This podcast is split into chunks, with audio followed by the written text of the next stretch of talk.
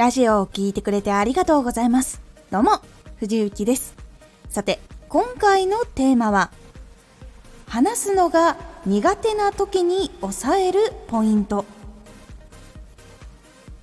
話すのが苦手と感じているけれど伝えたいとかラジオをしていきたいと感じている人へまとまって話が聞こえやすい方法っていうのをお届けしますこのラジオでは毎日16時、19時、22時に声優だった経験を活かして初心者でも発信上級者になれる情報を発信しています。それでは本編の方へ戻っていきましょう。話す時まとまって話が聞こえやすいポイントっていうのは4つあってそこを意識すると結構大きく変わります。ではその4つとは何か1短く。2伝えるポイントを明確に。3共感。4感動。この4つがまとまって聞こえやすい話し方になります。まず1の短くなんですが結構こうこのことについて話そうって話すと結構いろんなことを言ってしまってなかなか端的に伝えるっていうのが難しいという傾向が実はあります。なので短く「私はこれが好きです」とか「私はこれが得意になりました」とかまず結論とか結果とか伝えたいことっていうのをスパンって言えるように癖をつけてみてください。なので理由はその次。で理由も一つだけじゃないことあると思うので理由1はこれ理由2はこれ理由3はこれっていう風にちゃんと短く分けて伝えるとかなり聞きやすくなります。そして2つ目。伝えるポイントを明確に。これは短く伝える時も長く伝える時もそうなりがちなんですけどどこが一番伝えたいポイントなのかとかどこが一番重要なのかとかここ一番知ってほしいっていうとこここを一番明確にまず自分の中でします。そしてそこを中心に内容を作っていくようにすると伝えるポイントっていうのがいっぱい出てくるっていうのを防げます。結構一つの話をしているつもりなんだけどもこれも大事これも大事これも大事っていう風になること結構多いと思います。そのポイントが多すぎると思い返した時にこれは一体どれが一番大事だったんだろうかっていうところをやっぱ聞いている人が思い出しにくくなってしまうので伝えるポイントを明確にして1個に絞るっていうのが結構大事になります。そして3つ目共感。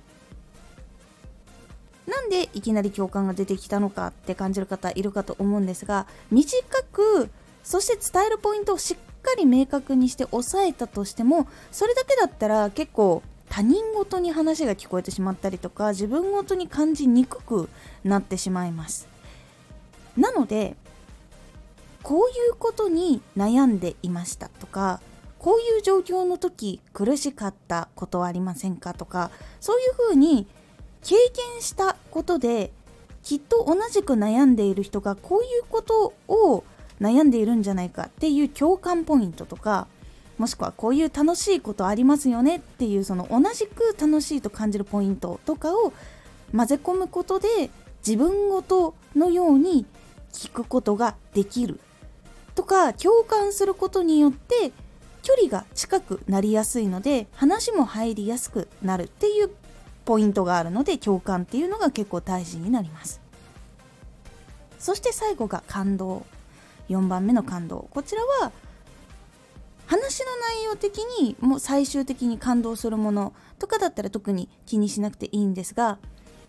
感動っていうのは大小様々あります。なので自分の発信の中に感動ないなそういう大きいの作れないってなる方いるかと思うんですが感動にもたくさんの種類があってあなたのラジオを聞いた時の感動ってどれだろうっていう風に考えてみるのが大事になります。例えば知りたかった情報を知ることができたっていうのも一種の感動です。やりたかったことができるようになったっていうのも一種の感動です。同じことを同じく頑張っている人に出会えたっていうのも感動につながります。なので実はそのすごい号泣するとかドラマチックみたいなものじゃなくても実は感動っていうのがあって自分のラジオを聴くことによってどんな感動を得ることができるのかっていうポイント。これを押さえて最後にまとめてお話をするっていうのが一番締めとしては大事なポイントになります。ご紹介した4つのポイント。短く伝えるポイントを明確に。共感感動。この4つを気をつけてお話を構成するだけでも結構聞きやすさっていうのは変わってくるし聞いた相手の中にも結構入りやすい入りにくいっていうのも結構変わってきます。是非話すのが苦手っていう時ほどしっかりと短くまとめてお話をするっていうことをするだけでも結構相手への伝わり方って変わるので是非試してみてください。今回のおすすめラジオ聞いてよかったと感じてもらえるように。ラジオを投稿した時にそのラジオを聞いて少しでもここ良かったとかこれ聞いてよかったってなれるように工夫をすることが大事というお話をしております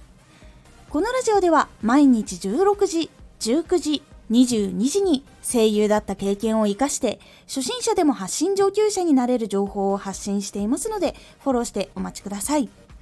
毎週2回火曜日と土曜日に藤雪から本気で発信するあなたに送るマッチョなプレミアムラジオを公開しています。有益な内容をしっかり発信するあなただからこそ収益化してほしい。そして多くの人に聞き続けられてほしい。毎週2回火曜日と土曜日ぜひお聴きください Twitter もやってます Twitter では活動している中で気がついたことや役に立ったことをお伝えしていますぜひこちらもチェックしてみてねコメントやレターいつもありがとうございます。ではまた。